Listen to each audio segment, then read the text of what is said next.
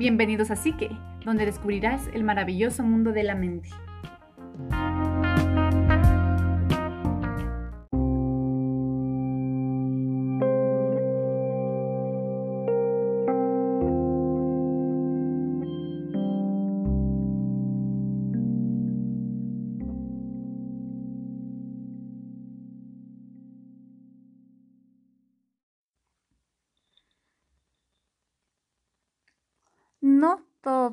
Los tipos de sordera son iguales.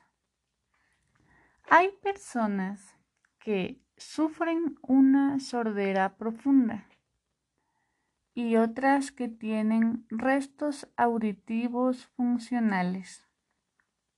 Están también las personas que han perdido la audición en una etapa de madurez más avanzada en cuanto a adquisición de lenguaje se refiere.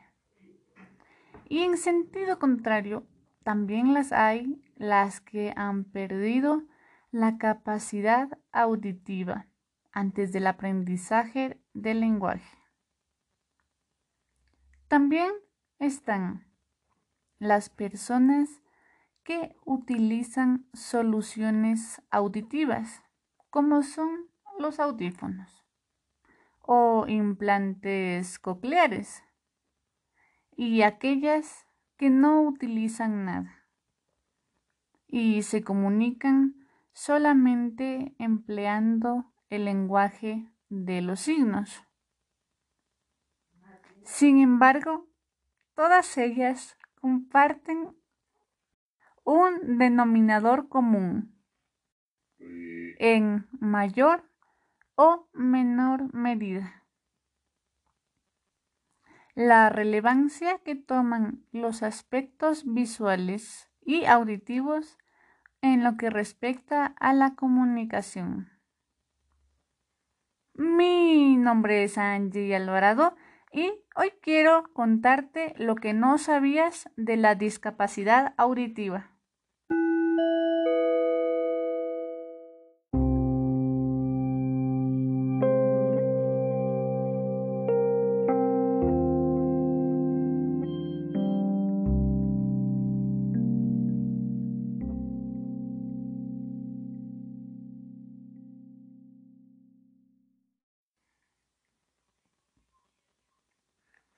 Ahora bien, quiero contarte de algunas curiosidades acerca de la sordera y los avances tecnológicos. Si retrocedemos 20 años en el tiempo antes que los teléfonos móviles y los mensajes de texto, para los sordos era muy difícil o imposible contestar al teléfono y oír la voz a través de la línea telefónica. Acciones tan sencillas como llamar a un amigo para invitarle a un café o llamar al médico para concertar una cita eran impensables. La tecnología, comenzando desde el más básico, los mensajes, han eliminado muchas barreras de la vida de las personas con problemas auditivos.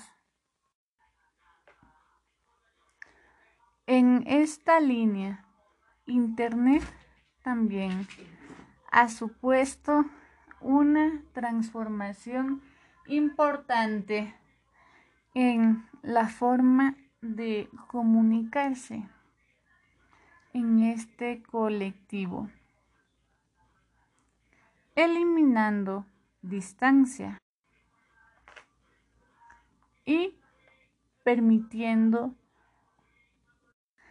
la transformación y creación de una comunidad online, más conectada e informada, capaz de defender y mejorar sus derechos. Por otro lado, los avances tecnológicos han permitido el desarrollo de audífonos cada vez más pequeños y sofisticados, reduciendo la sensación de vergüenza por utilizarlos. Otra solución auditiva que ha permitido a muchas personas que padecen hipoacusia neurosensorial bilateral de grado severo o profunda volver a oír son los implantes cocleares. Estos dispositivos electrónicos de alta tecnología son capaces de sustituir la estimulación electroquímica cuando existe una disfunción de las células ciliadas.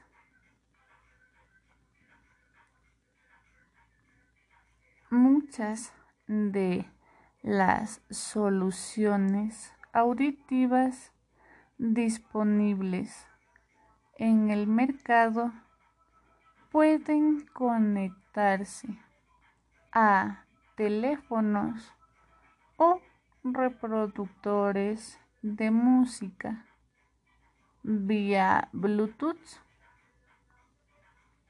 logrando un sonido mucho más claro, mejorando la calidad de vida de muchas personas.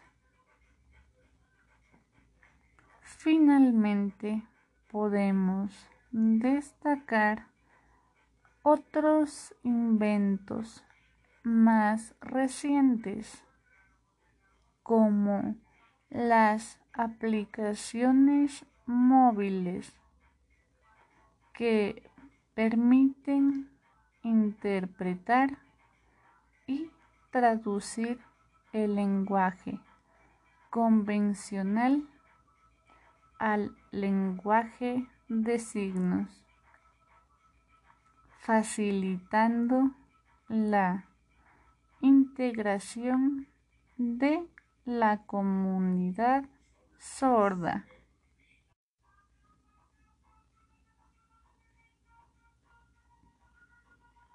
Ok, y otro dato curioso es acerca de si todos los sordos utilizan el lenguaje de signos.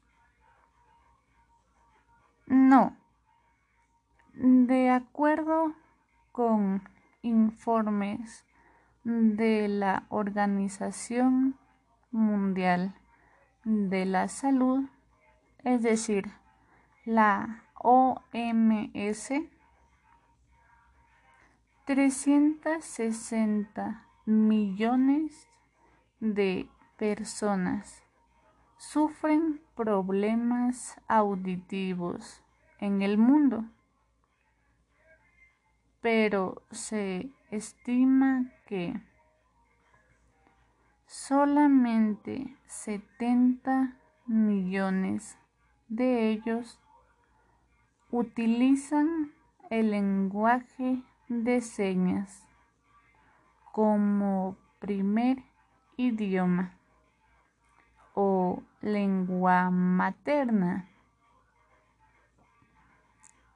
Eso quiere decir que los 290 millones restantes utilizan el lenguaje convencional de su país con la ayuda de audífonos o implantes cocleares.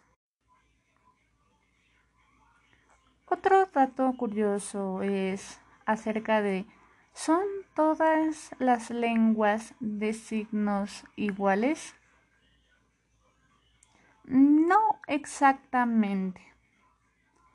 En el caso de los países latinos, en concreto de habla hispana, donde se usa el alfabeto latino, las personas con problemas de audición utilizan un mismo alfabeto manual que es común para todos los países cuya lengua deriva del español.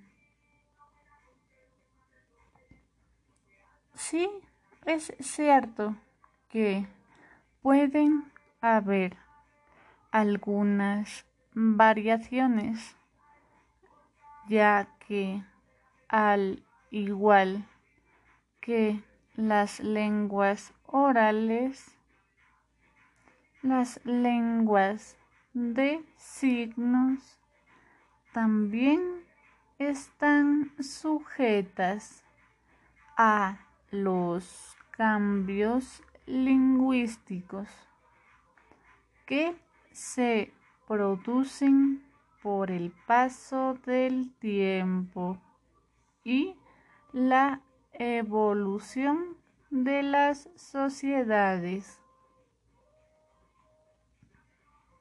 Pero en el caso de países de habla inglesa como Estados Unidos y Reino Unido,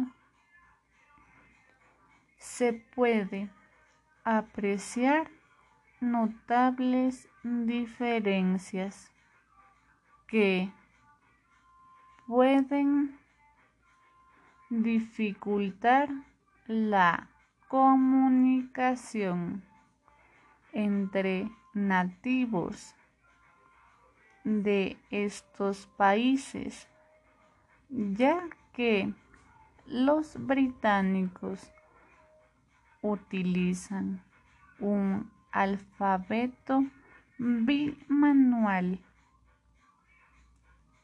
En otras palabras, usan las dos manos para comunicarse, mientras que los estadounidenses solamente utilizan una. Sin embargo, existe un sistema de señas internacional que ha desarrollado una comunicación formada por señas propias, consensuadas, que permite la estandarización de la lengua de señas. Este sistema suele utilizarse principalmente en eventos internacionales como por ejemplo Día Flying, los Juegos olímpicos especiales para la comunidad. Especiales para la comunidad sorda que permite superar las barreras lingüísticas entre los participantes.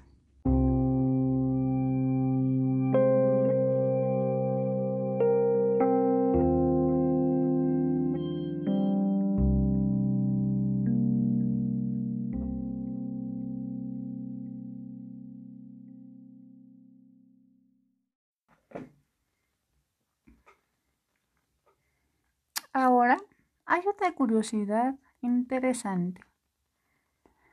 ¿Es fácil leer los labios? No. La realidad de la lectura de labios es mucho más compleja de lo que se suele creer. De hecho, cerca del 70% de lo que se interpreta con la lectura de labios no son más que conjeturas. Se trata de un método que requiere mucha concentración, ya que se necesita seguir con atención y minuciosidad los movimientos de la boca de alguien. Por lo tanto, es muy fácil para los sordos confundirse, ya que muchas palabras son similares en cuanto al número de sílabas. Y además, el leer los labios les impide descifrar la comunicación no verbal. O sea,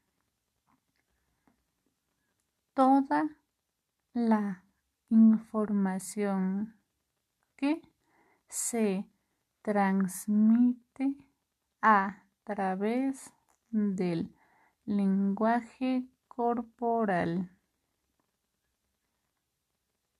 Aunque, como todo, esta habilidad se mejora con la práctica.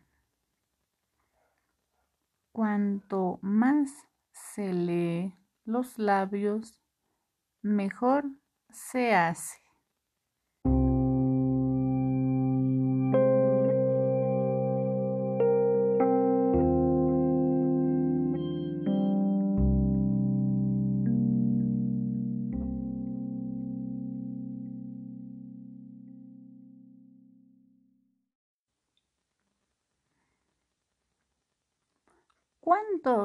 Sordos hay en el mundo? Como hemos mencionado antes, la Organización Mundial de la Salud, es decir, la OMS, estima que Actualmente en el mundo existen unos 360 millones de personas con problemas auditivos, de los cuales 328 millones son adultos y 32 millones son niños. Este porcentaje representa alrededor del 5% de la población mundial.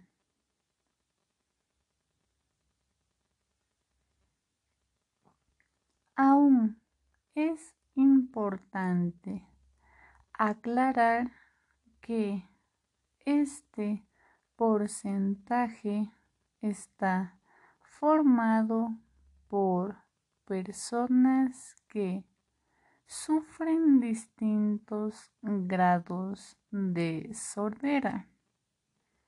Según datos de la OMS, pérdida auditiva tienen aquellos que oyen menos de 40 decibelios con el oído bueno. En el caso de los adultos y 30 decibelios en el caso de, de los niños. En el caso de los niños, de modo que estos 360 millones abarcan a partir de este grado de, abarcan a partir de este grado de pérdida auditiva. En definitiva, acercarse a la realidad de esta comunidad nos permite mejorar la integración de las personas con problemas auditivos.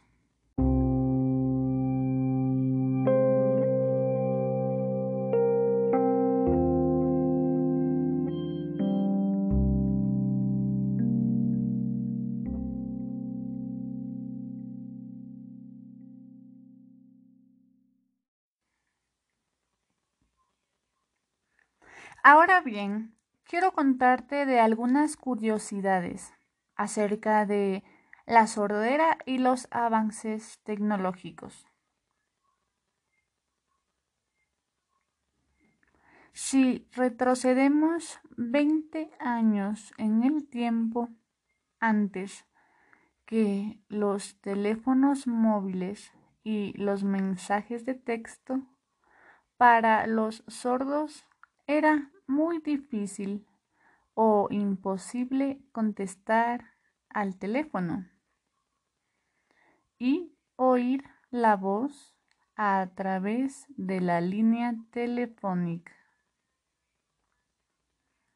Acciones tan sencillas como llamar a un amigo para invitarle a un café o llamar al médico para concertar una cita eran impensables. La tecnología, comenzando desde el más básico, los mensajes, han eliminado muchas barreras de la vida de las personas con problemas auditivos.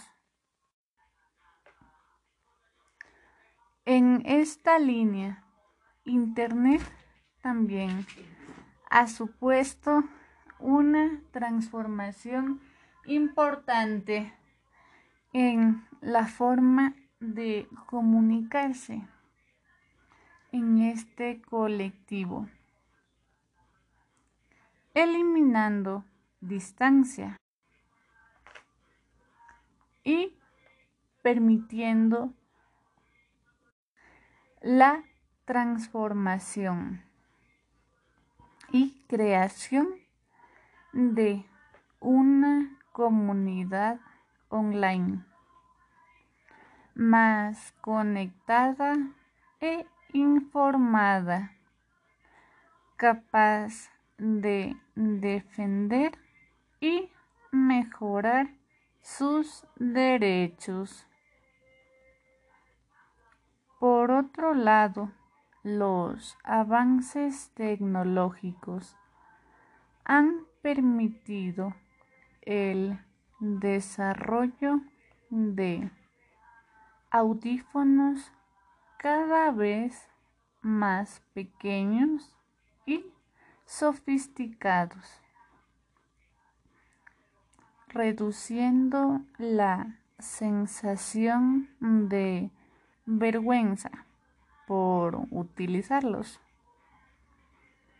Otra solución auditiva que ha permitido a muchas personas que padecen hipoacusia neurosensorial bilateral de grado severo o profunda volver a oír son los implantes cocleares.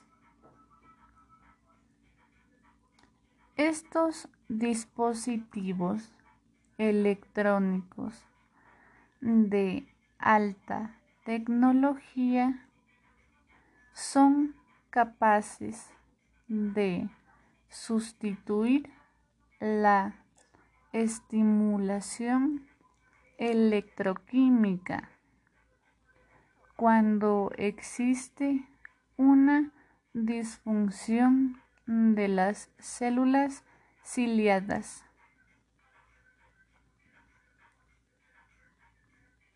Muchas de las soluciones auditivas disponibles en el mercado pueden conectarse a teléfonos o reproductores de música vía Bluetooth, logrando un sonido mucho más claro, mejorando la calidad de vida de muchas personas. Finalmente, podemos destacar otros inventos más recientes como las aplicaciones móviles que permiten interpretar y traducir el lenguaje convencional al lenguaje de signos, facilitando la integración de la comunidad sorda.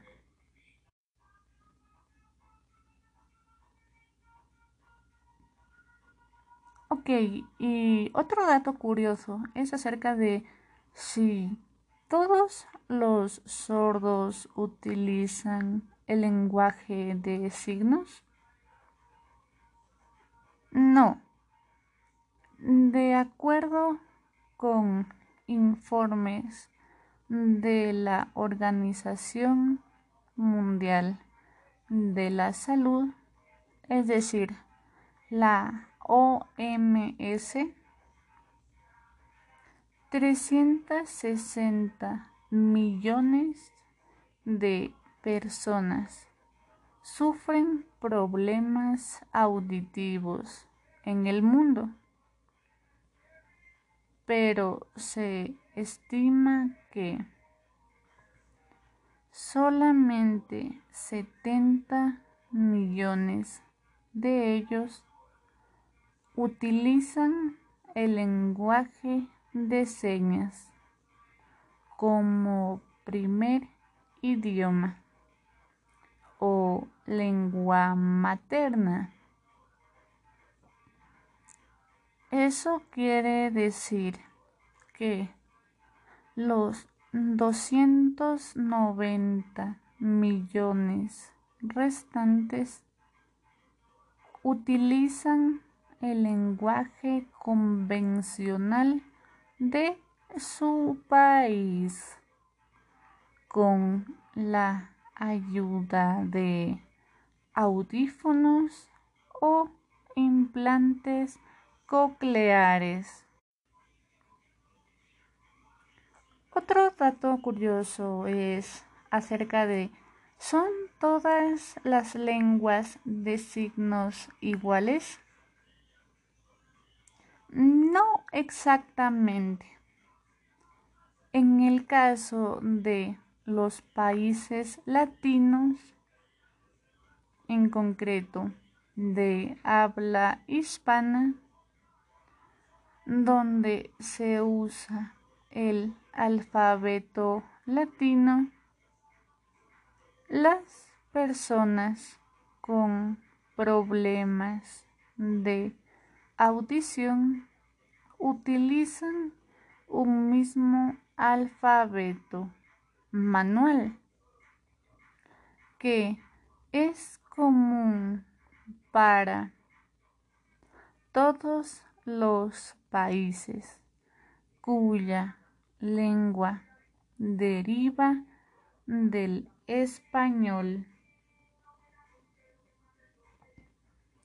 Sí, es cierto que pueden haber algunas variaciones, ya que al igual que las lenguas orales, las lenguas de signos también están sujetas a los cambios lingüísticos que se producen por el paso del tiempo y la evolución de las sociedades.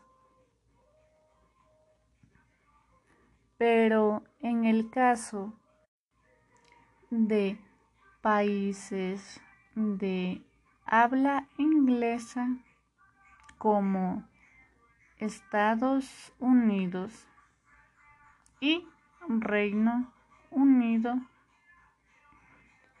se puede apreciar notables diferencias que pueden dificultar la comunicación entre nativos de estos países, ya que los británicos utilizan un alfabeto bimanual.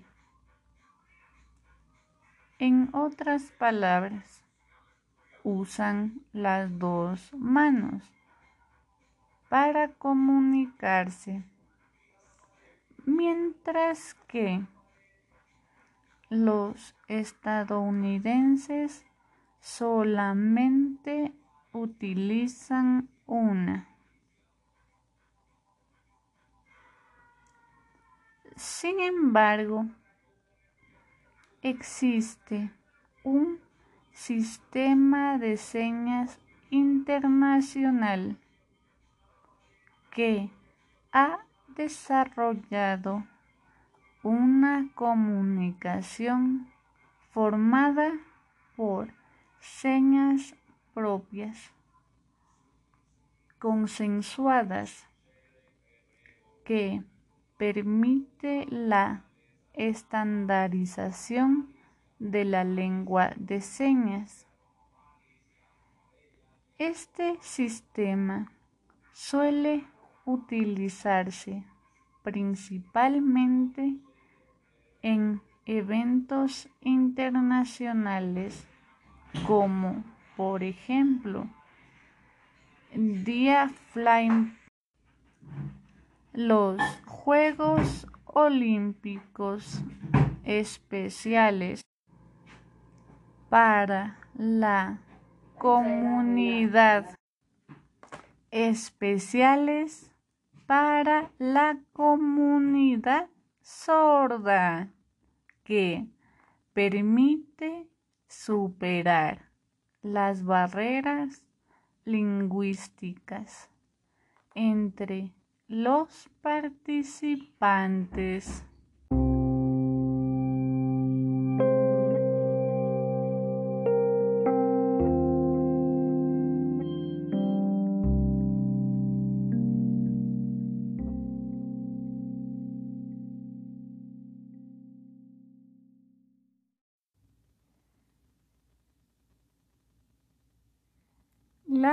Organización Mundial de la Salud nos muestra que la sordera es la pérdida total de la audición en uno o ambos oídos.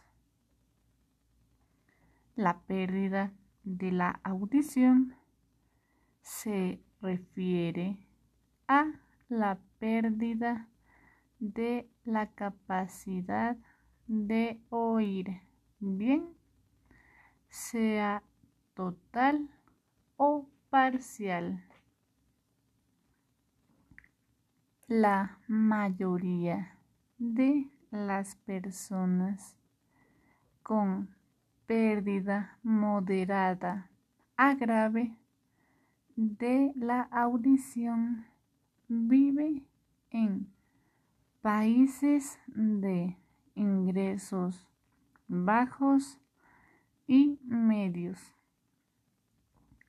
El 50% de la pérdida de audición es prevenible. Un gran número de personas afectadas por pérdida de la audición puede mejorarla con medicamentos, cirugía y el uso de audífonos y otros dispositivos. La sensibilización el mejoramiento del acceso a servicios de atención primaria pueden ayudar a reducir la prevalencia y los efectos adversos de la pérdida de la audición.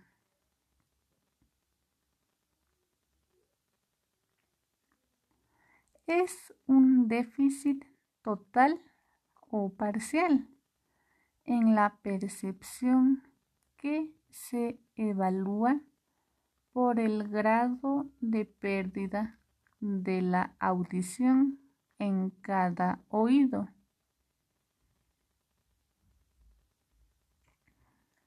Las personas con esta discapacidad se distinguen entre sordas porque poseen una deficiencia total o profunda e hipoacúsicas que poseen una deficiencia parcial, es decir, que cuentan con un resto auditivo, el cual puede mejorar con el uso de audífonos.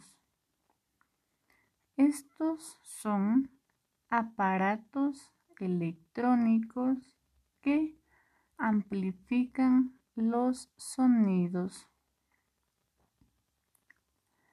Esta, la discapacidad auditiva, aparece como invisible, ya que no presenta características físicas evidentes. Se hace notoria fundamentalmente por el uso del audífono y en las personas que han nacido sordas o han adquirido la pérdida auditiva a muy temprana edad por el modo de hablar.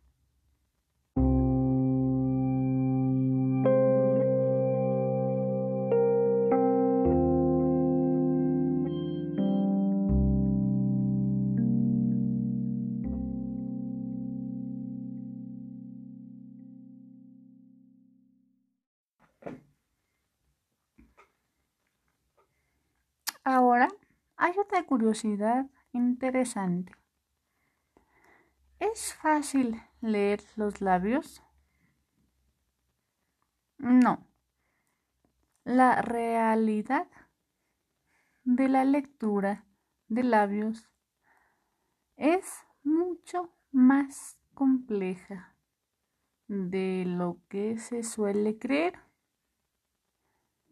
De hecho, cerca del 70% de lo que se interpreta con la lectura de labios no son más que conjeturas.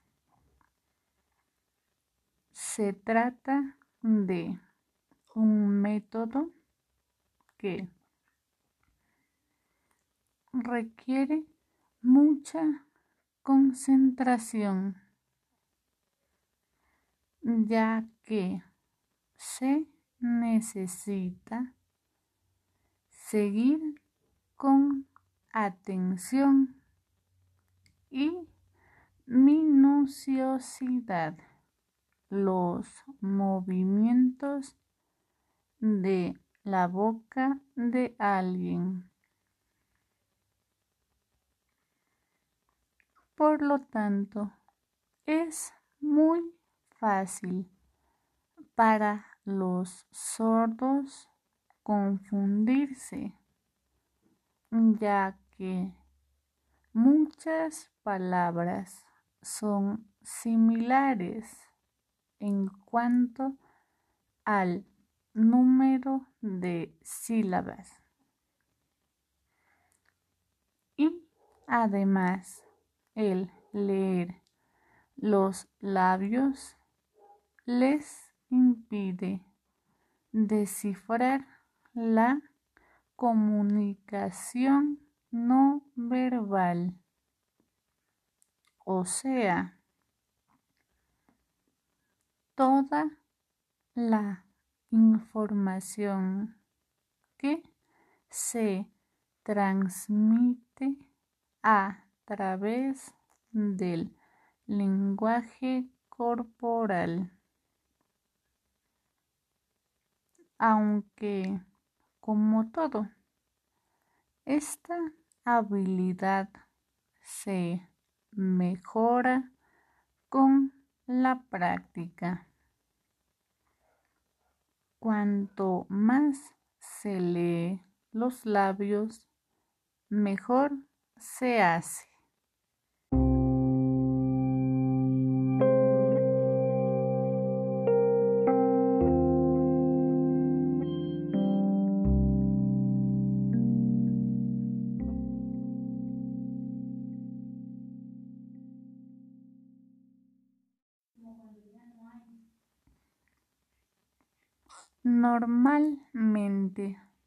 Las ondas sonoras atraviesan el oído externo hasta llegar al tímpano, membrana timpánica que inicia su vibración y pone en movimiento la cadena de huesecillos que son el martillo, yunque y estribo.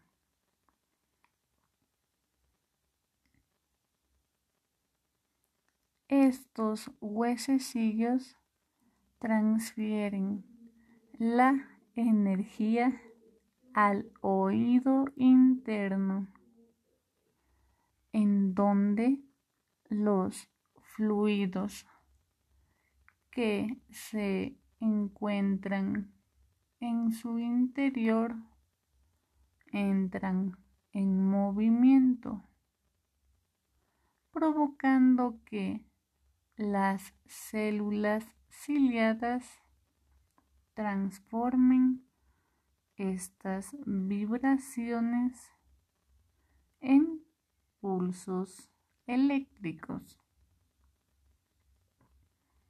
que se transmiten a través de las fibras nerviosas auditivas al cerebro.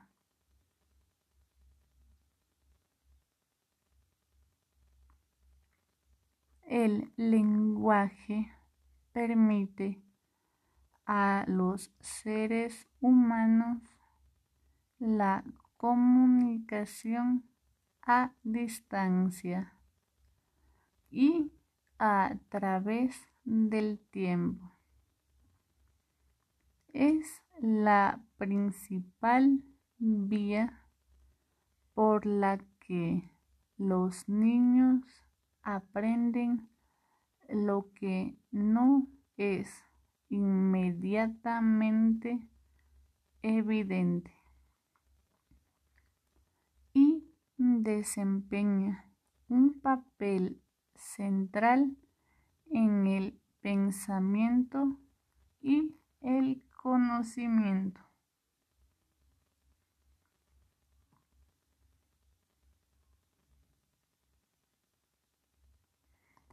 Consideramos como discapacidad auditiva o las deficiencias auditivas como aquellas alteraciones cuantitativas en una correcta percepción de la audición.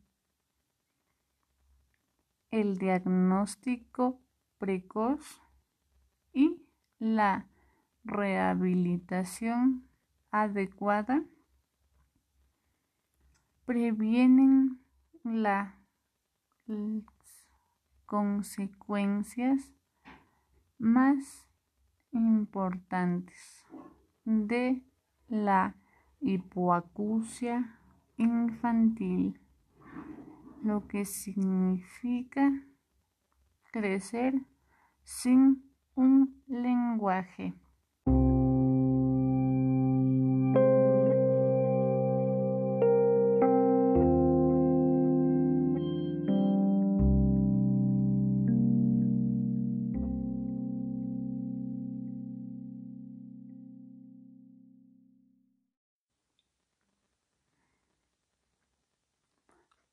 ¿Cuántos sordos hay en el mundo?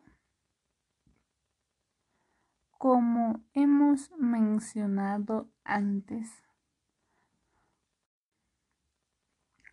la Organización Mundial de la Salud, es decir, la OMS, estima que Actualmente en el mundo existen unos 360 millones de personas con problemas auditivos,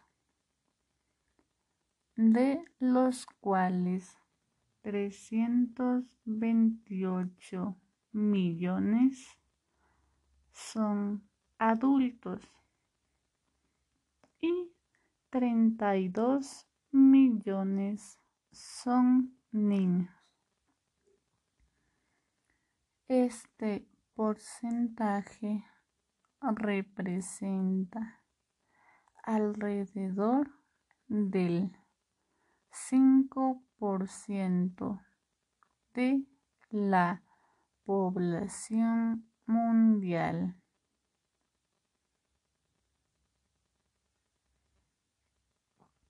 Aún es importante aclarar que este porcentaje está formado por personas que sufren distintos grados de sordera. Según datos de la OMS, pérdida auditiva tienen aquellos que oyen menos de 40 decibelios con el oído bueno. En el caso de los adultos y 30 decibelios en el caso de, de los niños. En el caso de los niños, de modo que estos 360 millones abarcan a partir de este grado de, abarcan a partir de este grado de pérdida auditiva.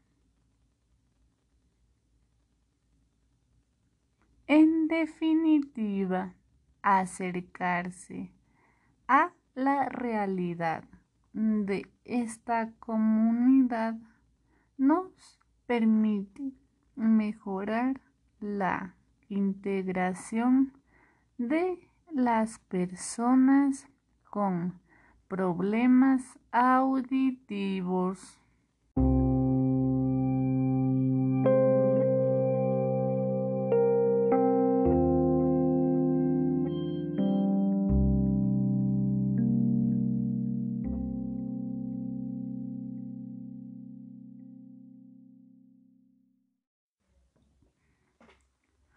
La clasificación.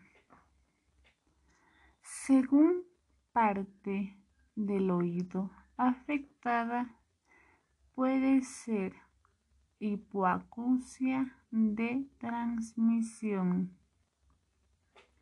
es decir, la zona alterada es la encargada de la transmisión de la onda sonora. La causa se sitúa en el oído externo medio. También las producidas por lesión de la trompa de Eustaquio,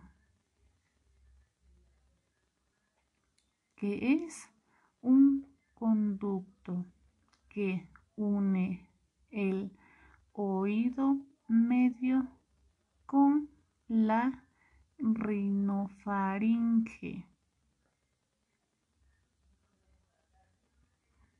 Hay una deficiencia de la transformación de energía en forma de ondas sonoras a ondas hidráulicas en el oído interno por lesiones localizadas en el oído externo y en el oído medio.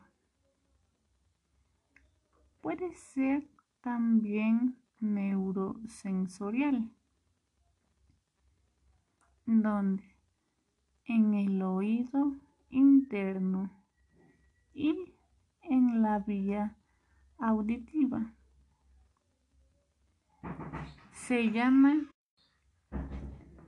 se llama también hipoacusia de percepción y la causa radica en el oído interno, estructuras centrales como es el nervio auditivo. Los sonidos graves se oyen relativamente bien. Y en algunas ocasiones y bajo determinadas circunstancias pueden mantener una conversación. Cualquier sordera superior a 60 decibelios indica una pérdida neurosensorial pura mixta.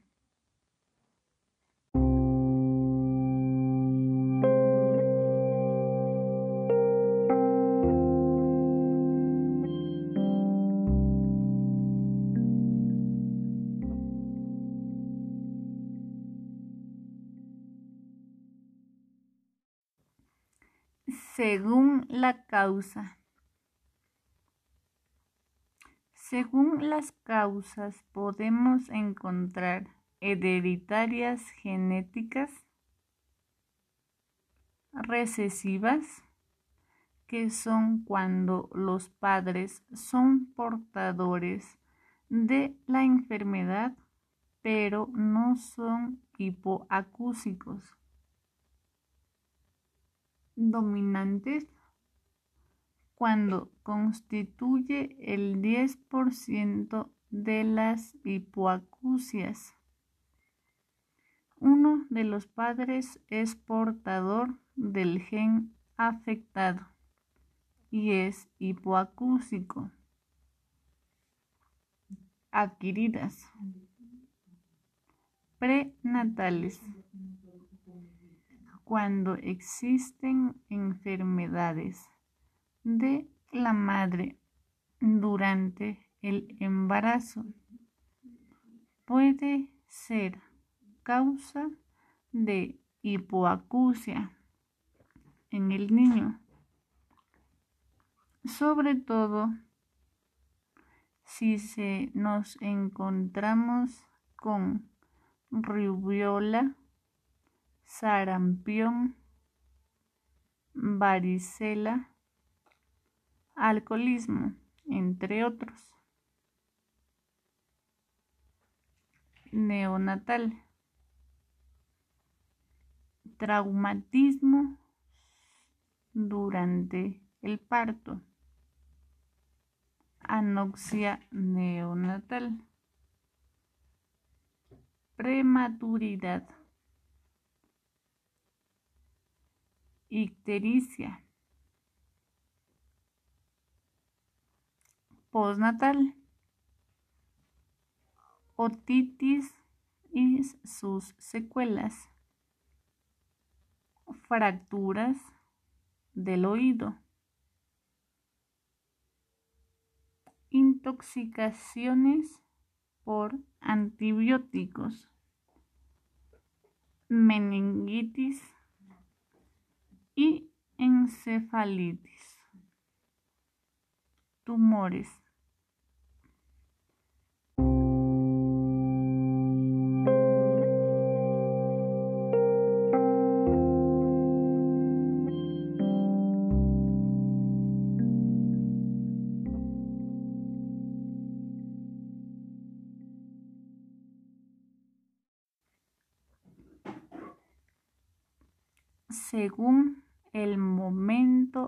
De aparición.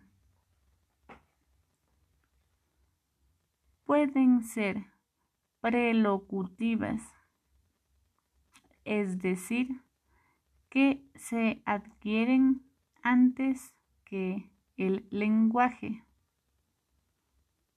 Postlocutivas se adquieren después del lenguaje y son de mejor pronóstico.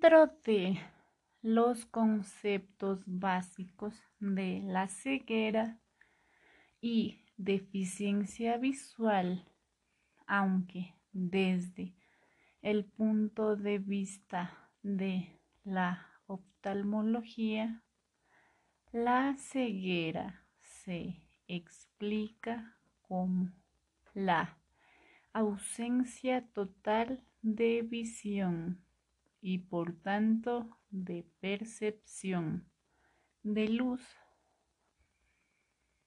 Desde el punto de vista práctico se consideran ciegas a las personas que presentan restos visuales funcionales dentro de unos parámetros establecidos. Es lo que se denomina ceguera legal. Para que una persona pueda ser considerada ciega en España su agudeza visual de lejos no ha de ser superior a 1 sobre 10, medida en la escala de Wecker y o su campo visual no superará los 10 grados. Estos son los valores para la afiliación de la Organización Nacional de Ciegos Españoles.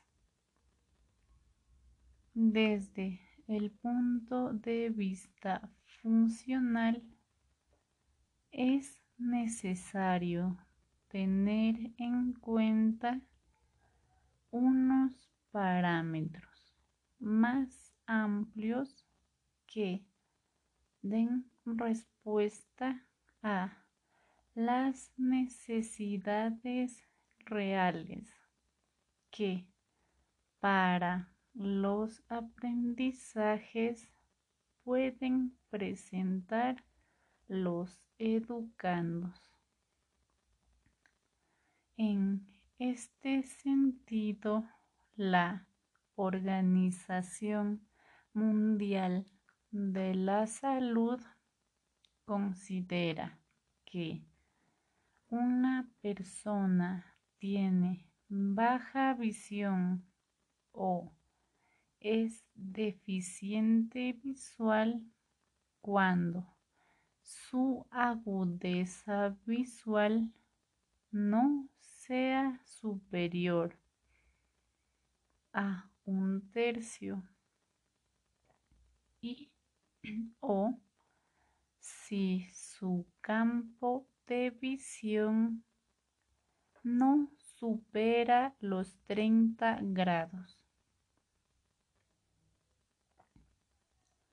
Este último es el criterio para ser atendido por parte de los equipos específicos de atención educativa que la Organización Nacional de Ciegos Españoles en distintos convenios con las comunidades autónomas de España han firmado.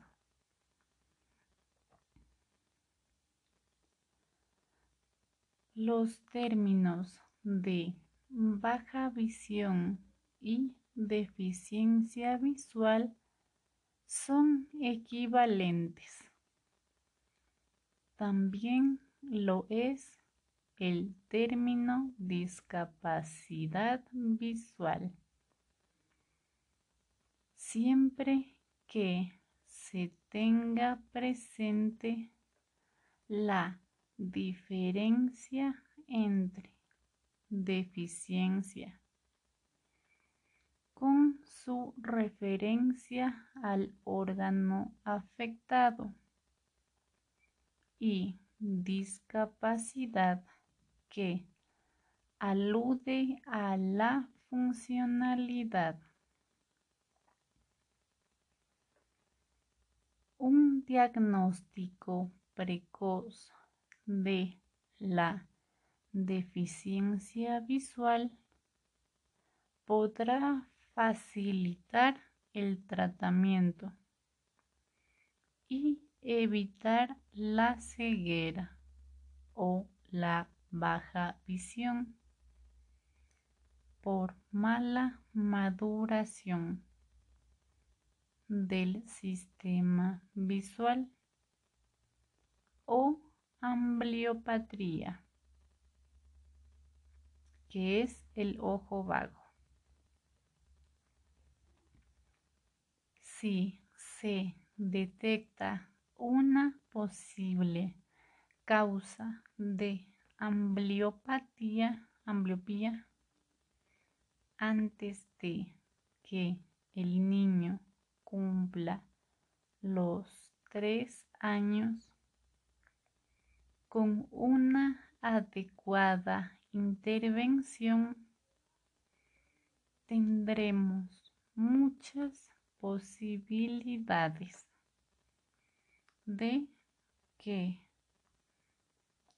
el problema sea controlado satisfactoriamente.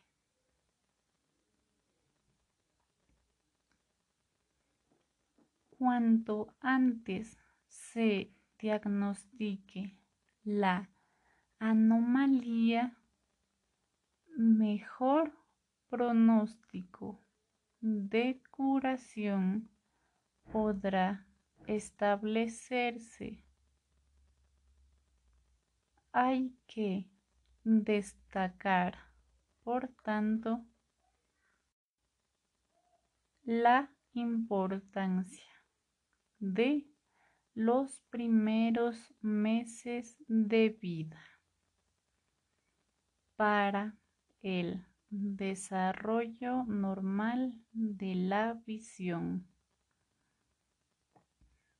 Sería necesario analizar la anatomía y función visual de todos los bebés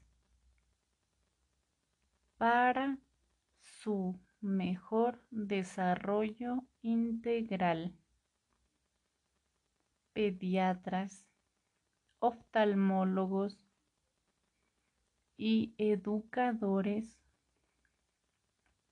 han de tomar conciencia de la importancia del diagnóstico temprano de una deficiencia visual.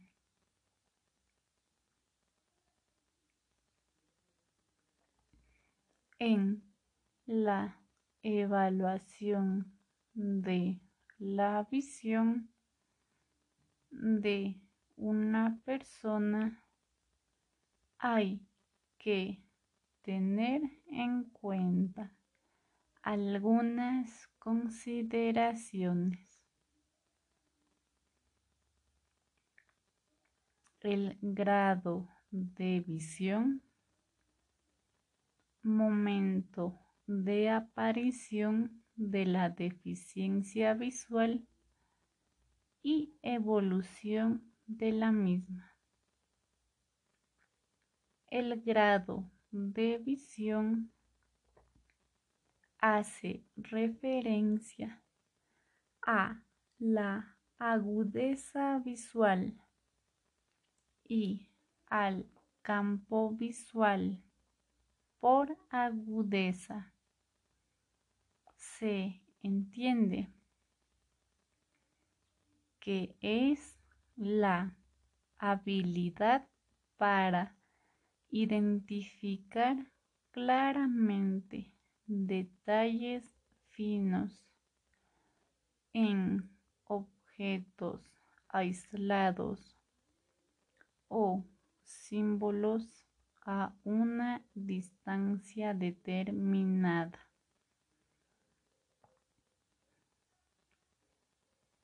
La agudeza visual normal será representada por la fracción de 6 sobre 6,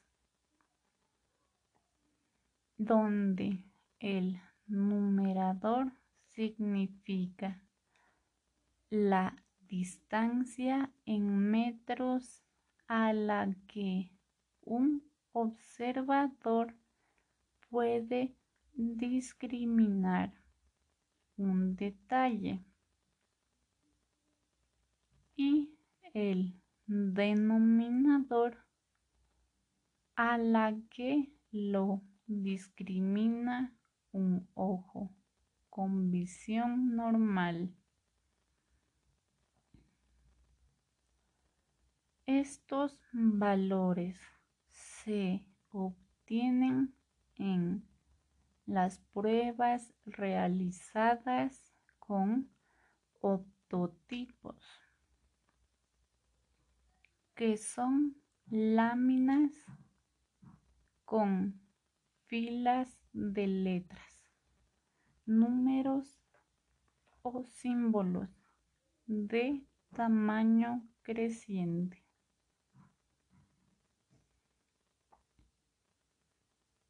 Las letras o símbolos de cada fila están calculados para responder a una determinada agudeza visual.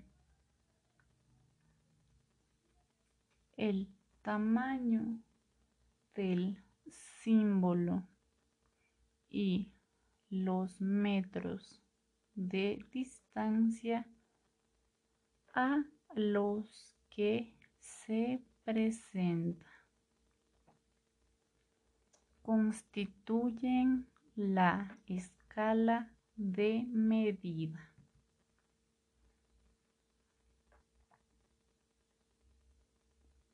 Por campo visual se entiende el área visualmente perceptible por delante de cada ojo que en condiciones normales supone un ángulo de 150 grados en la línea horizontal, es decir, en 90 grados hacia la zona temporal y 60 hacia la nasal. Y 120 grados en la línea vertical, es decir, 50 hacia arriba y 70 hacia abajo de cada ojo. Algunas patologías visuales afectan al campo visual, estrechándolo lo que se denomina visión en tubo. En otras ocurre lo contrario permaneciendo intacta la visión periférica y viéndose afectada la visión central. En algunos casos se da la presencia de estocomas o zonas ciegas diseminadas por todo el campo visual o por áreas definidas. Desde el punto de vista funcional, los problemas de agudeza repercuten en mayor medida en las tareas estáticas, como serían la lectura de cerca o de lejos o el reconocimiento de objetos pequeños, viéndose menos afectadas las tareas de movilidad o desplazamientos del individuo. Por el contrario, los problemas de campo visual repercuten en una gran dificultad para la movilidad independiente y para el reconocimiento de objetos grandes. viéndose menos afectadas las tareas de lectura y reconocimiento de objetos pequeños,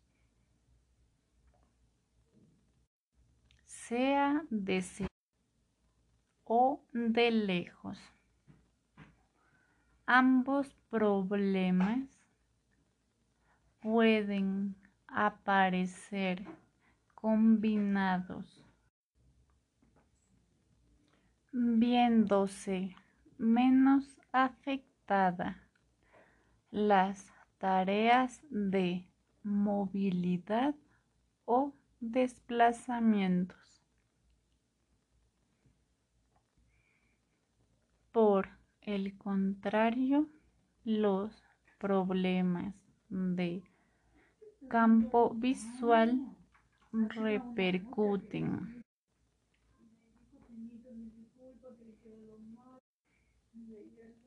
Repercuten en una gran dificultad para la movilidad independiente y para el reconocimiento de objetos grandes, viéndose menos afectada las tareas de lectura y reconocimiento de objetos pequeños, sea de cerca o de lejos. Ambos problemas pueden aparecer combinados siendo la ceguera el caso más extremo.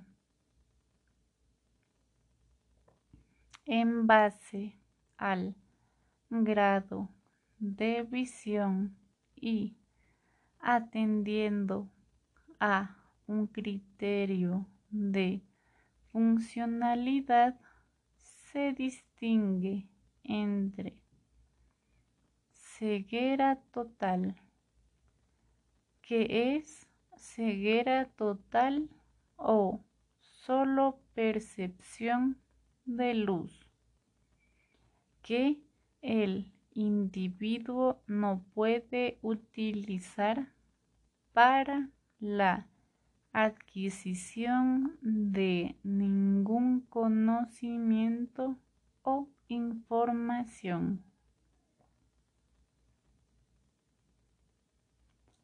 Ceguera parcial, que es la percepción de bultos. Baja visión, que es el déficit visual que incapacita al individuo para algunas actividades usuales, precisando de adaptaciones o métodos específicos, como puede ser la lectoescritura en braille, pues para llevar a cabo alguna de ellas pueden ver objetos a pocos centímetros. Visión límite. El déficit visual no incapacita al individuo para las actividades habituales, pero precisa de adaptaciones sencillas para poder llevar al cabo muchas de ellas. Leer en tinta con ayudas ópticas o con ampliaciones.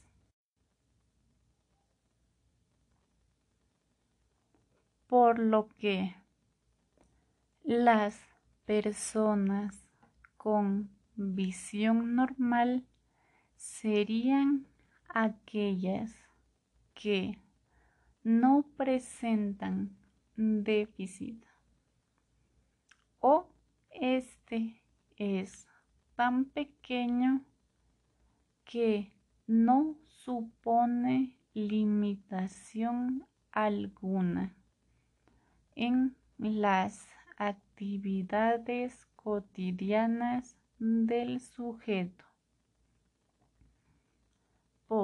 este concepto. Es preciso considerar también el momento de aparición de la deficiencia visual. Hay que tener en cuenta que la información sensorial es de capital importancia en los primeros estadios del desarrollo evolutivo del niño, por lo que la privación de la información visual condiciona su desarrollo, que tendrá ciertas peculiaridades. Por un lado, serán más costosas de adquirir las conductas que tienen que ver con la vinculación familiar, así como el hecho de no poder adquirir las conductas de alcance relacionadas con la coordinación ojo-mano que han de ser sustituidas por las de coordinación oído-mano, pero que no aparecen hasta casi seis meses después que las primeras. Lo que va a condicionar aspectos relacionados con la adquisición de conceptos como la permanencia de los objetos o la adquisición de yo.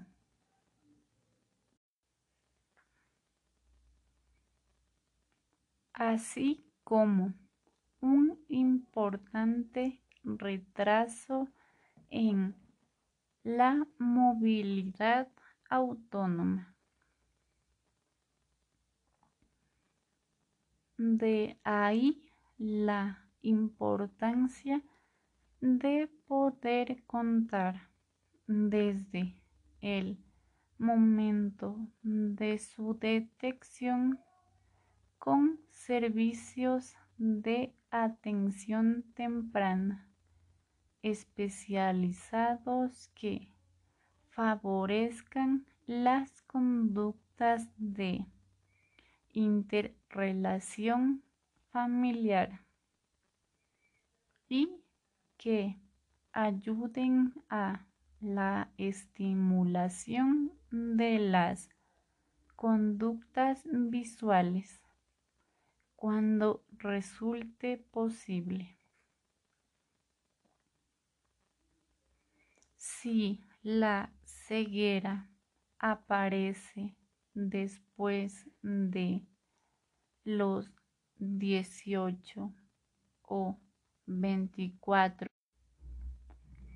o 24 primeros meses de vida, supone tener ya establecida una buena relación de apego y un, y un desarrollo sensorio-motriz normal. con lo que ello implica sobre el conocimiento que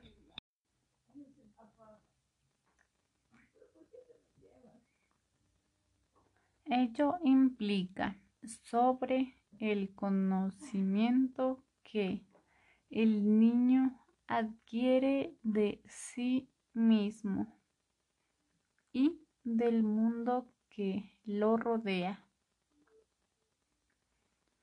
Y su importancia como cimiento del desarrollo evolutivo posterior. Cuando la ceguera es adquirida en la adolescencia y hasta la edad adulta, si bien ocurrirán las dificultades antes citadas de acceso a la información y de autonomía en los desplazamientos. También es cierto que existirá una buena base de conocimiento de las relaciones espaciales que facilitarán la adquisición de nuevos aprendizajes. En lo que se refiere al ajuste o aceptación de la situación de ceguera, el niño con ceguera congénita no va a tener desajustes derivados del momento de su inicio. Tan solo los propios de esta, que generalmente acontecerán en torno a los cuatro años con la conciencia de ser diferente a los otros niños y en especial al adquirir mayor edad. Por el contrario, el desajuste personal causado por la ceguera adquirida en etapas posteriores puede ser muy importante, siendo necesaria con frecuencia una atención especializada en cuanto a la forma de inicio de la deficiencia visual y su evolución va a afectar especialmente al ajuste personal por cuanto la incertidumbre sobre cuándo y cuánta vista se perderá puede originar una situación grave de estrés.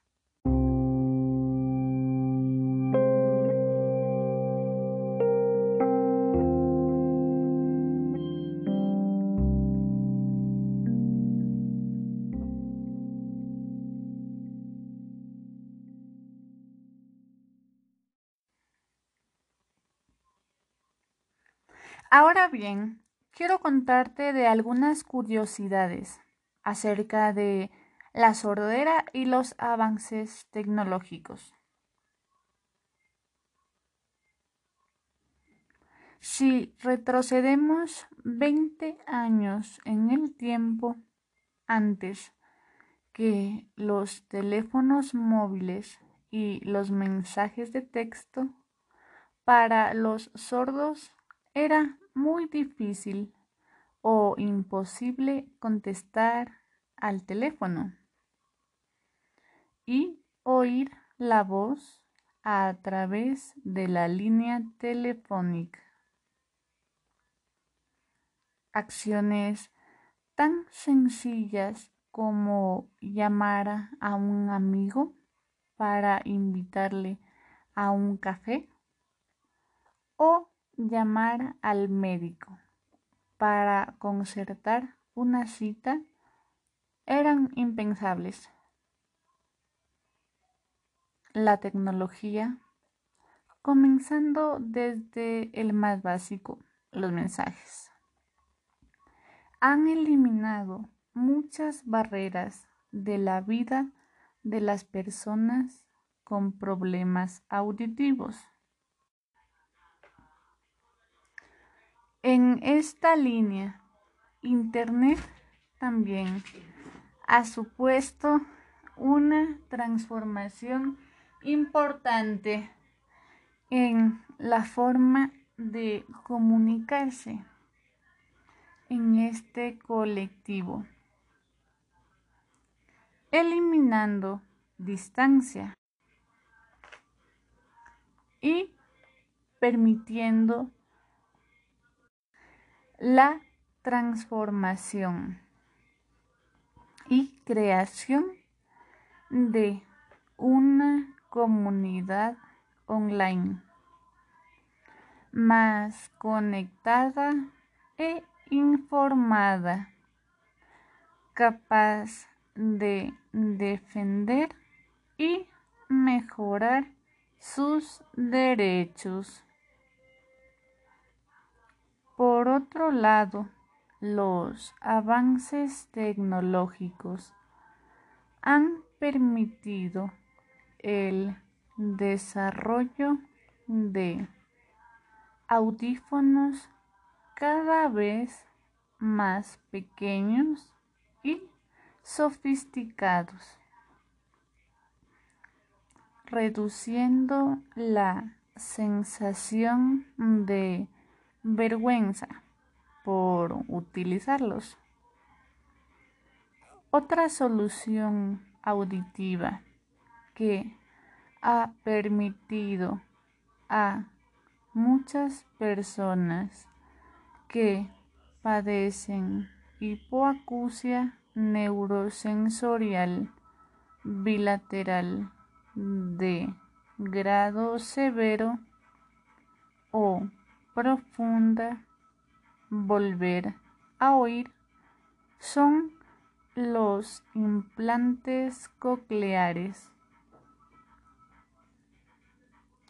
Estos dispositivos electrónicos de alta tecnología son capaces de sustituir la estimulación electroquímica cuando existe una disfunción de las células ciliadas.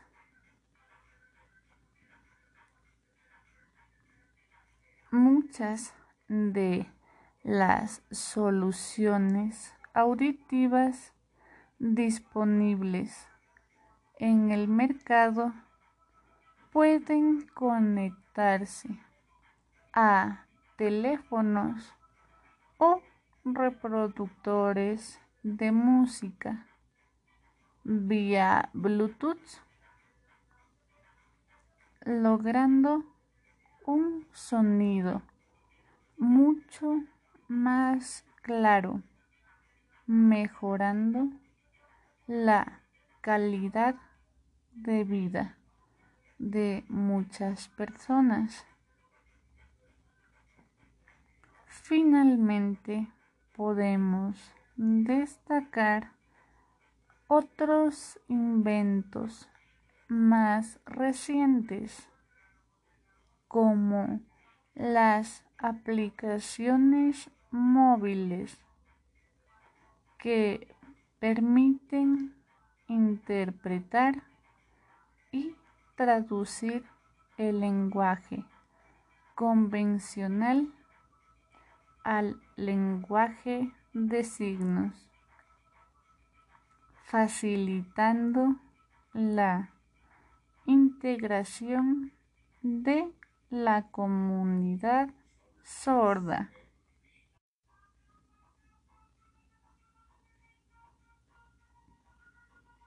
Ok, y otro dato curioso es acerca de si todos los sordos utilizan el lenguaje de signos.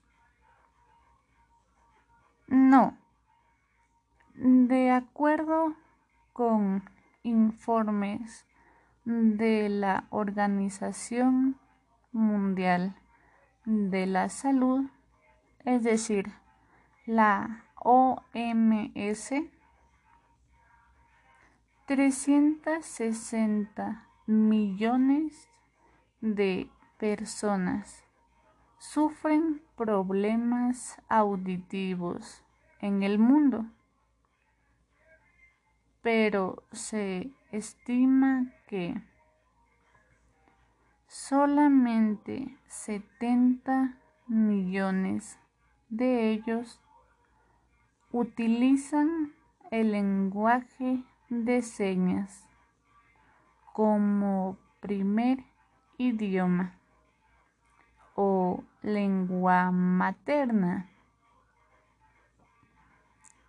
Eso quiere decir que los 290 millones restantes utilizan el lenguaje convencional de su país con la ayuda de audífonos o implantes cocleares. Otro dato curioso es acerca de ¿son todas las lenguas de signos iguales? No exactamente.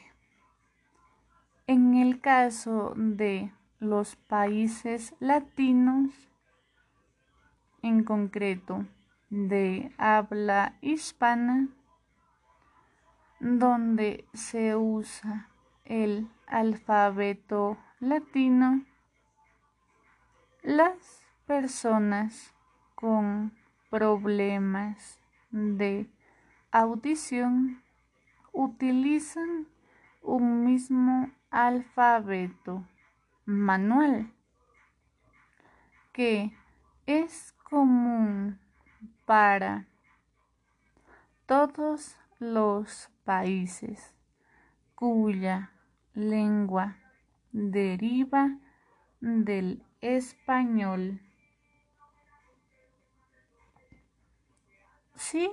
Es cierto que pueden haber algunas variaciones, ya que al igual que las lenguas orales, las lenguas de signos también están sujetas a los cambios lingüísticos que se producen por el paso del tiempo y la evolución de las sociedades.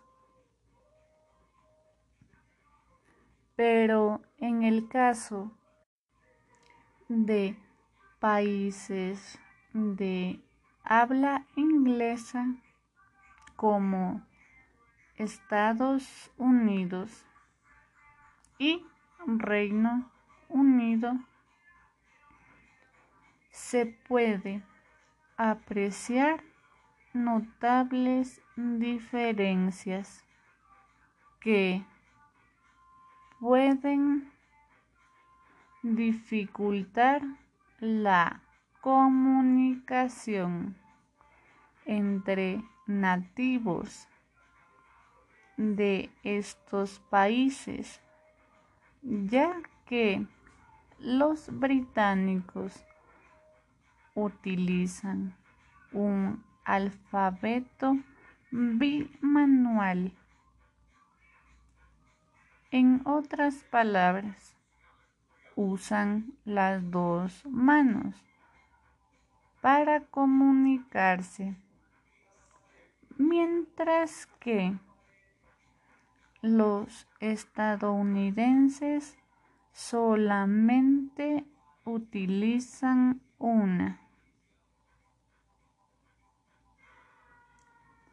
Sin embargo, existe un sistema de señas internacional que ha desarrollado una comunicación formada por señas propias, consensuadas, que permite la estandarización de la lengua de señas.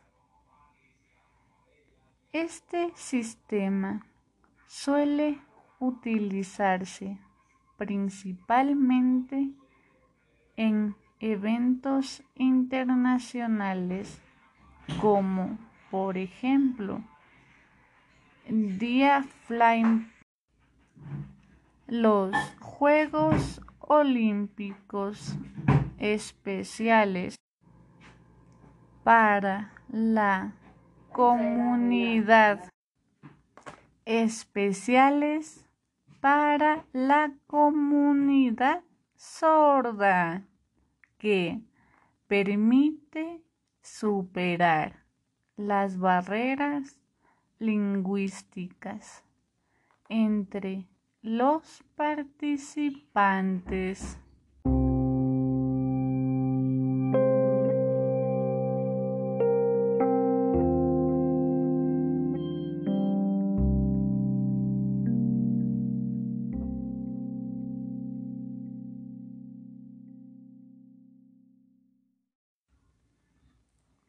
Las causas pueden ser adquiridas como infecciones congénitas o infecciones postnatales traumáticas como hiperbilirrubinemia o toxotóxicos antibióticos. Prematuridad o genéticas autosómicas recesivas, autosómicas dominantes, mitocondriales, malformativas, presbiacusias y recesivas ligadas al cromosoma X.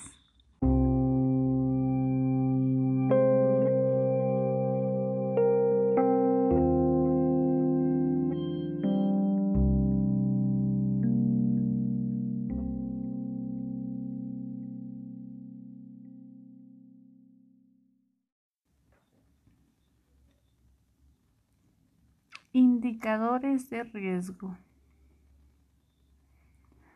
pueden ser antecedentes familiares, infección en el embarazo, malformaciones craneofaciales, peso al nacer inferior a 1500 gramos niveles elevados de bilirrubina en la sangre, agentes ototóxicos en la madre, en el niño, meningitis de origen bacteriano, accidente hipoxi-isquémico, ventilación mecánica, síndromes asociados a hipoacusia, traumatismo cráneoencefálico, trastornos neurodegenerativos y otitis media crónica.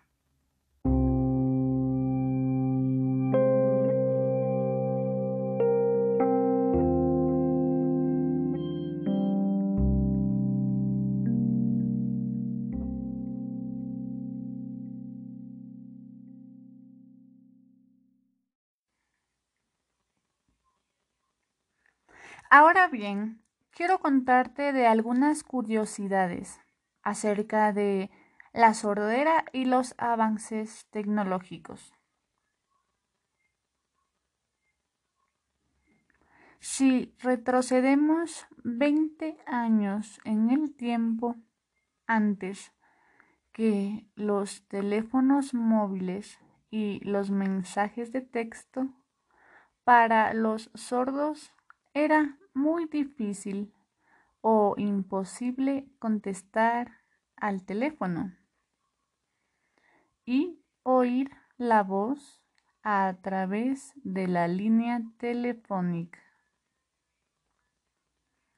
Acciones tan sencillas como llamar a un amigo para invitarle a un café o llamar al médico para concertar una cita eran impensables.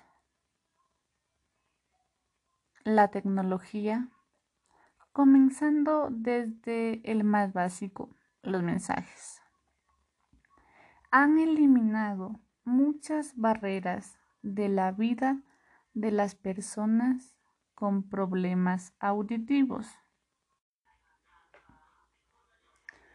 En esta línea, Internet también ha supuesto una transformación importante en la forma de comunicarse en este colectivo, eliminando distancia y permitiendo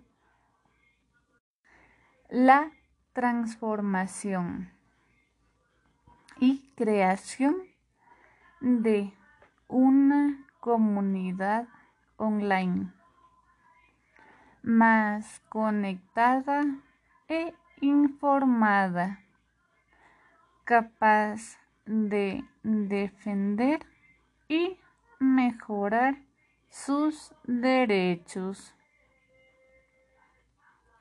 Por otro lado, los avances tecnológicos han permitido el desarrollo de audífonos cada vez más pequeños y sofisticados,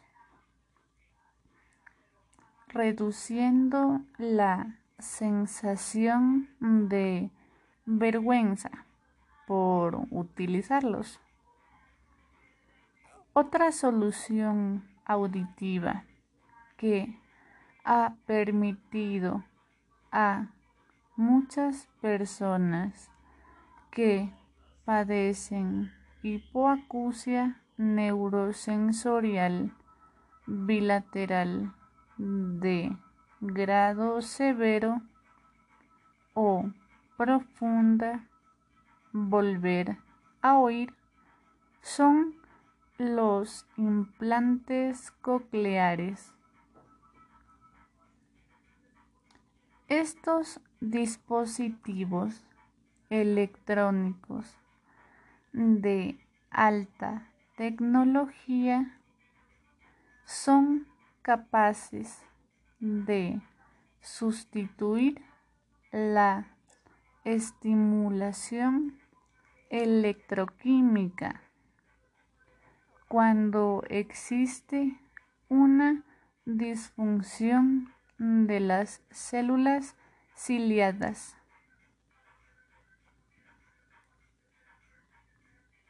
Muchas de las soluciones auditivas disponibles en el mercado pueden conectarse a teléfonos o reproductores de música vía Bluetooth, logrando un sonido mucho más claro, mejorando la calidad de vida de muchas personas.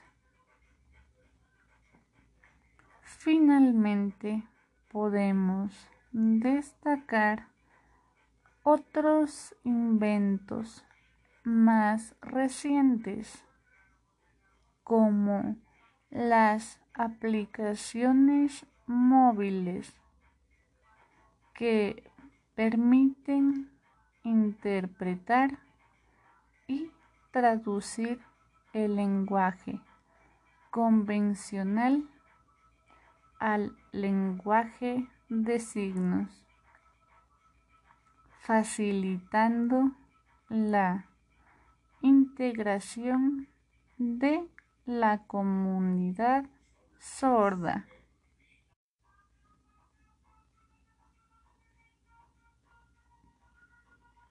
Ok, y otro dato curioso es acerca de si todos los sordos utilizan el lenguaje de signos. No. De acuerdo con informes de la Organización Mundial de la Salud, es decir, la OMS 360 millones de personas sufren problemas auditivos en el mundo, pero se estima que solamente 70 millones de ellos utilizan el lenguaje de señas como primer idioma o lengua materna. Eso quiere decir que los 290 millones restantes utilizan el lenguaje convencional de su país con la ayuda de audífonos o implantes cocleares. Otro dato curioso es acerca de ¿son todas las lenguas de signos iguales? No exactamente. En el caso de los países latinos, en concreto de habla hispana, donde se usa el alfabeto latino, las personas con problemas de audición utilizan un mismo alfabeto manual que es común para todos los países cuya lengua deriva del español. Es cierto que pueden haber algunas variaciones, ya que al igual que las lenguas orales, las lenguas de signos también están sujetas a los cambios lingüísticos que se producen por el paso del tiempo y la evolución de las sociedades. Pero en el caso de países de habla inglesa como Estados Unidos y Reino Unido, se puede apreciar notables diferencias que pueden dificultar la comunicación entre nativos de estos países, ya que los británicos utilizan un alfabeto bimanual. En otras palabras, usan las dos manos para comunicarse, mientras que los estadounidenses solamente utilizan una.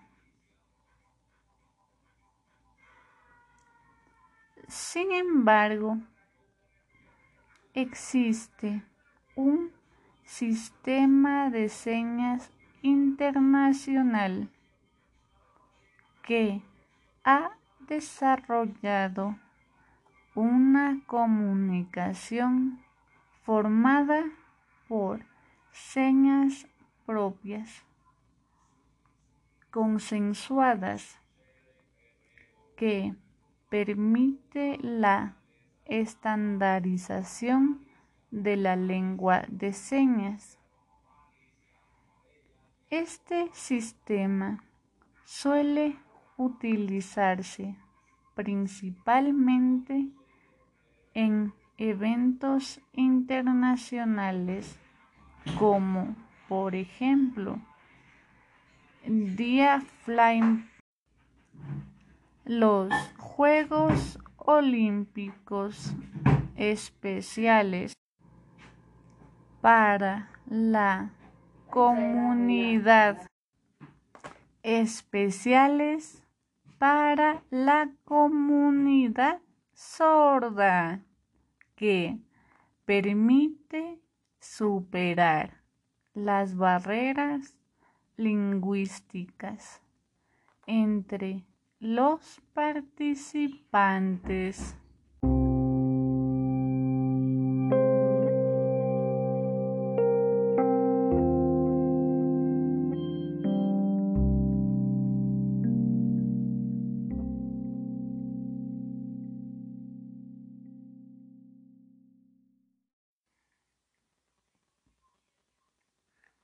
Ahora bien, quiero contarte de algunas curiosidades acerca de la sordera y los avances tecnológicos.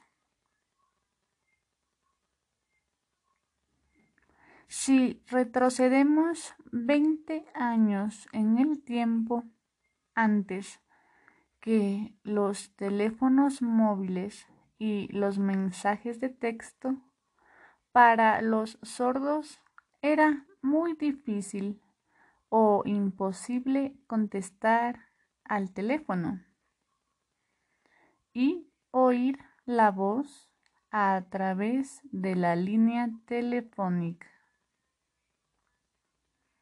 Acciones tan sencillas como llamar a un amigo para invitarle a un café o llamar al médico para concertar una cita eran impensables.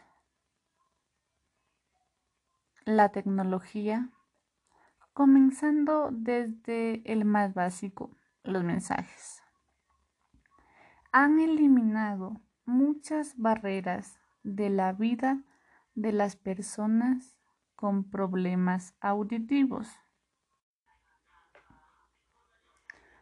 En esta línea, Internet también ha supuesto una transformación importante en la forma de comunicarse en este colectivo. Eliminando distancia y permitiendo la transformación y creación de una comunidad online más conectada e informada, capaz de defender y mejorar sus derechos. Por otro lado, los avances tecnológicos han permitido el desarrollo de audífonos cada vez más pequeños y sofisticados,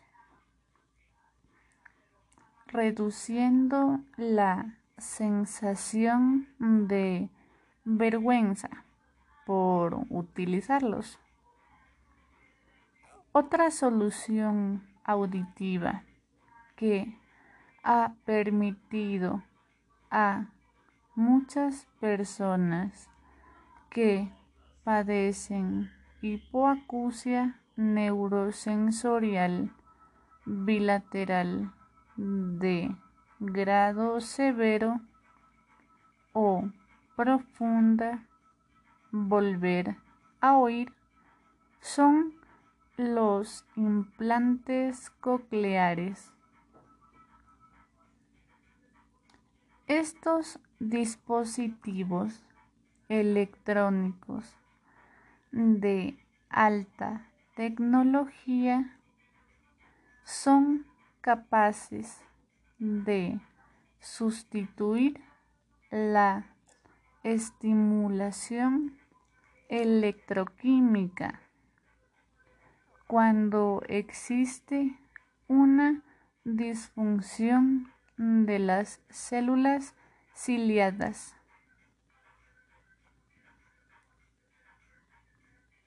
Muchas de las soluciones auditivas disponibles en el mercado pueden conectarse a teléfonos o reproductores de música vía Bluetooth,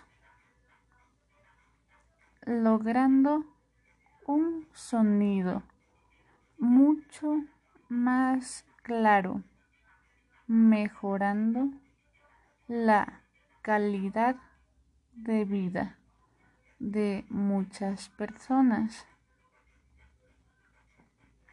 Finalmente, podemos destacar otros inventos más recientes como las aplicaciones móviles que permiten interpretar y traducir el lenguaje convencional al lenguaje de signos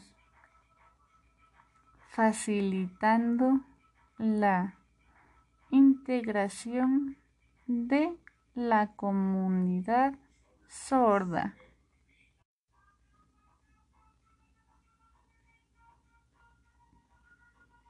Ok, y otro dato curioso es acerca de si todos los sordos utilizan el lenguaje de signos. No.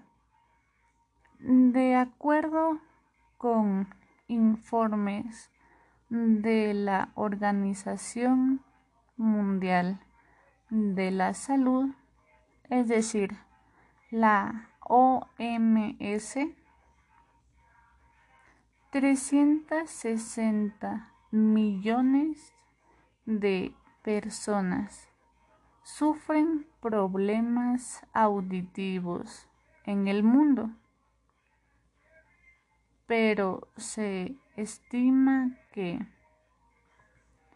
solamente 70 millones de ellos utilizan el lenguaje de señas como primer idioma o lengua materna.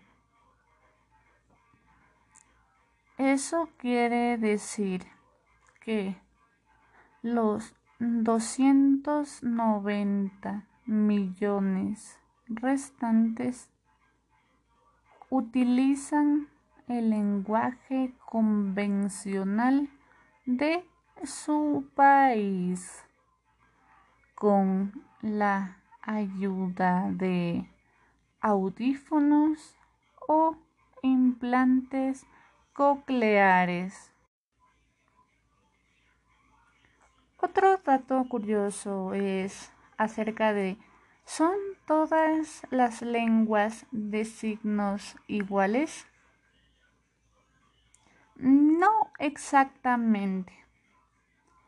En el caso de los países latinos, en concreto de habla hispana, donde se usa el alfabeto latino, las personas con problemas de audición utilizan un mismo alfabeto manual que es común para todos los países cuya lengua deriva del español.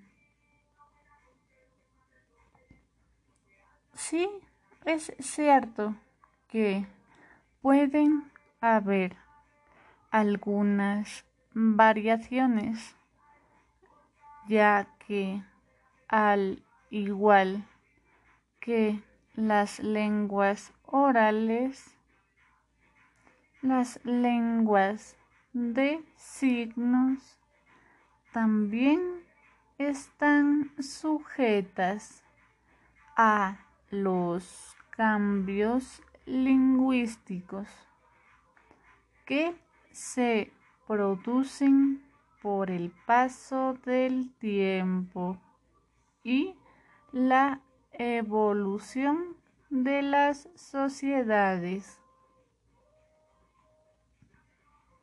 Pero en el caso de países de habla inglesa como Estados Unidos, y Reino Unido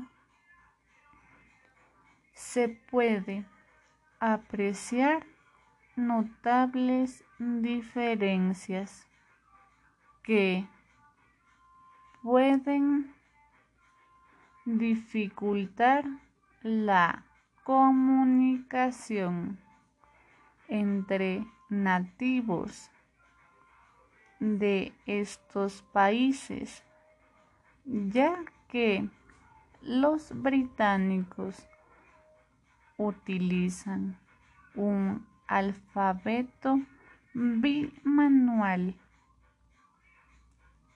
En otras palabras, usan las dos manos para comunicarse, mientras que los estadounidenses solamente utilizan una.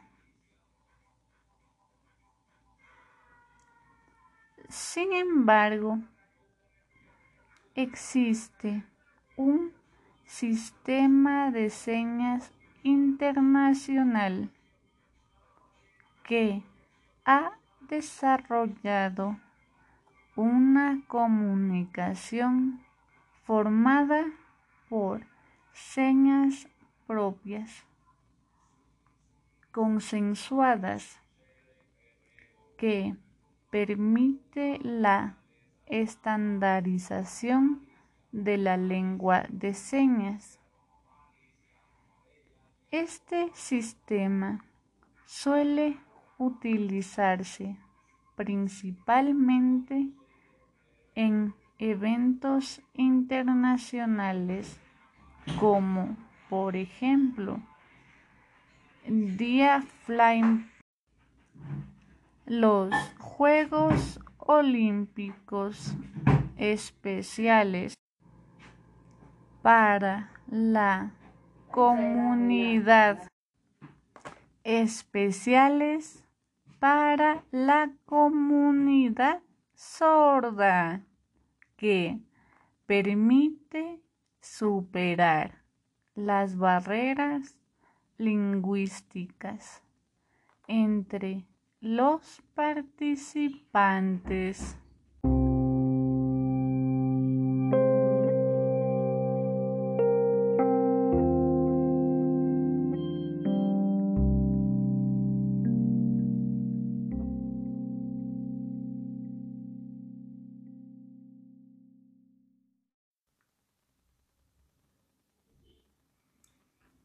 Los métodos de comunicación.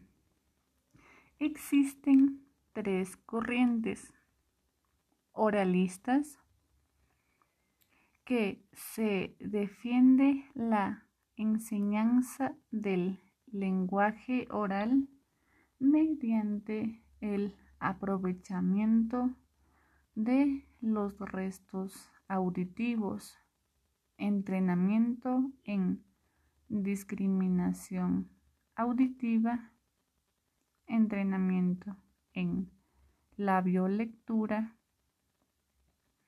se ayudan de aparatos que le permiten al niño detectar el lenguaje oral, como los vibrotáctiles. Los partidarios de este método exclusivamente oralista defienden la integración del sordo mediante la lectura labial y la expresión hablada por entender que la comunicación social mayoritaria y el acceso a la cultura dependen del dominio del idioma oral y cualquier otro sistema va a entorpecer su aprendizaje.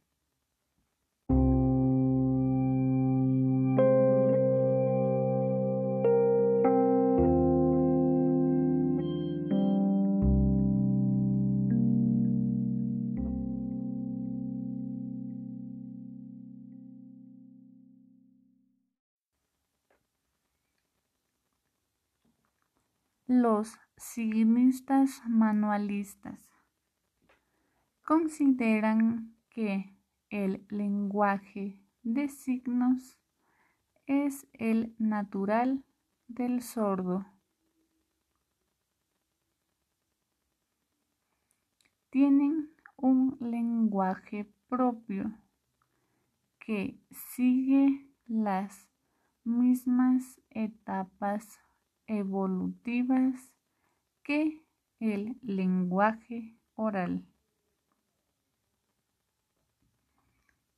La evolución lingüística, cognitiva y social de los niños que aprenden un sistema de signos sigue un ritmo más regular y superior que el sordo oralista.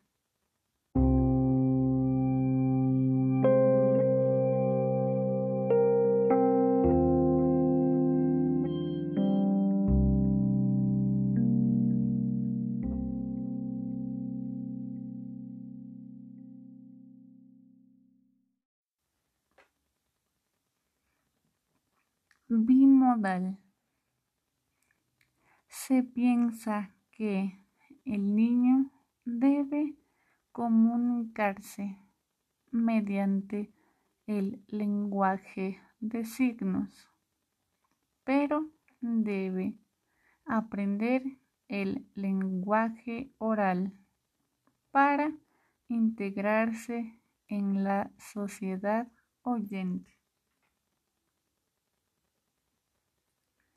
En la actualidad se suelen agrupar las distintas propuestas educativas en dos orientaciones.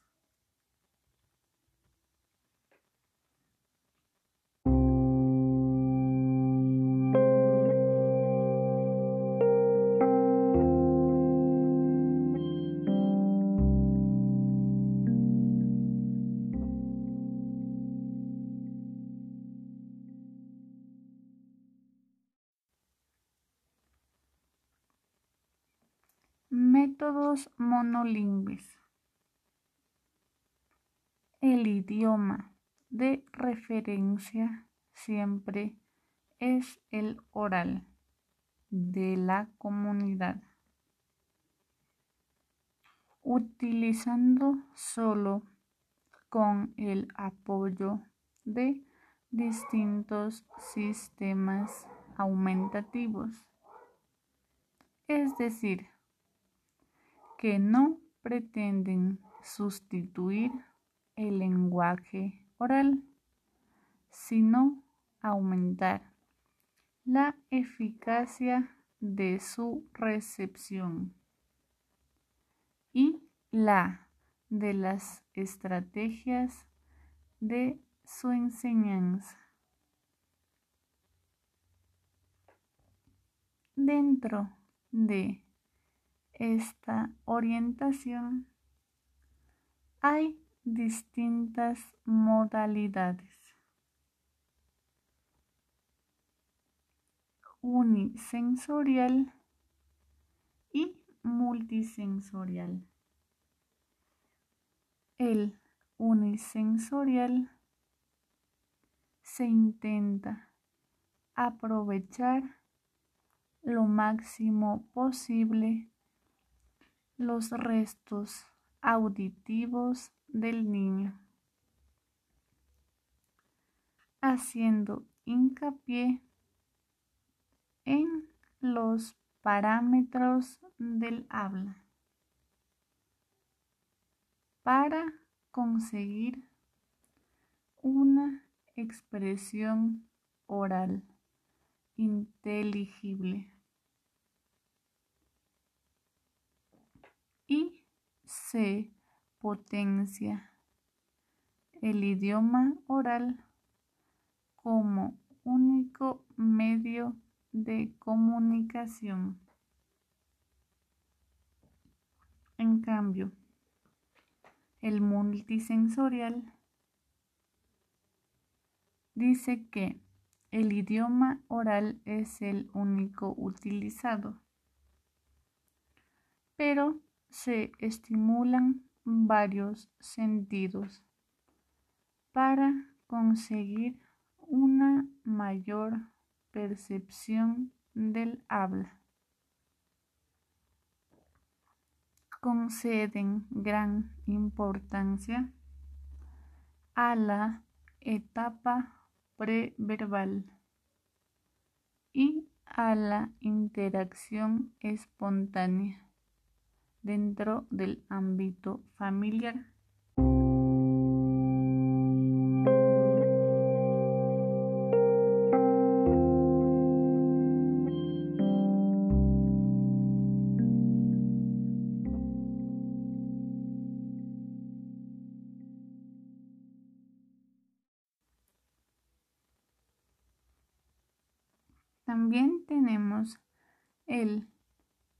Palabra complementada de Orin Cornet. Es un sistema compuesto de tres posiciones de la mano y ocho figuras formadas por los dedos y que los interlocutores de los niños sordos utilizan simultáneamente al habla.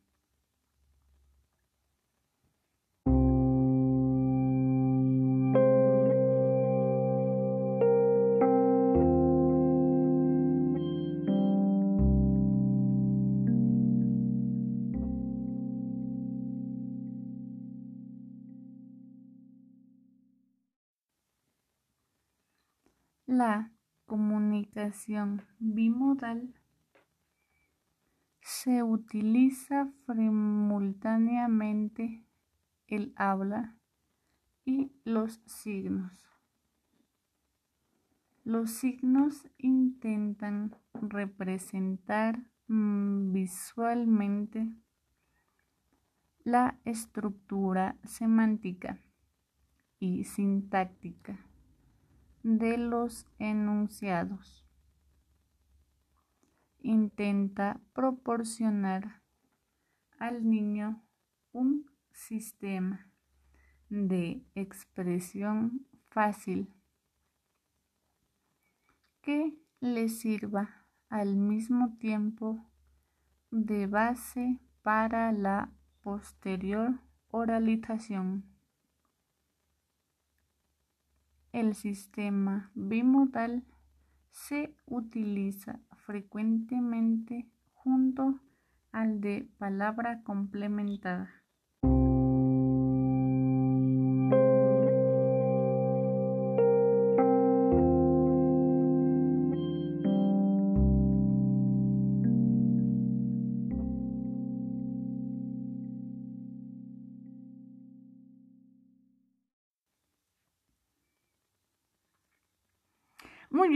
Esto fue todo por hoy. Mi nombre es Angie Alvarado de la Universidad Nacional de Loja y nos vemos en un siguiente capítulo.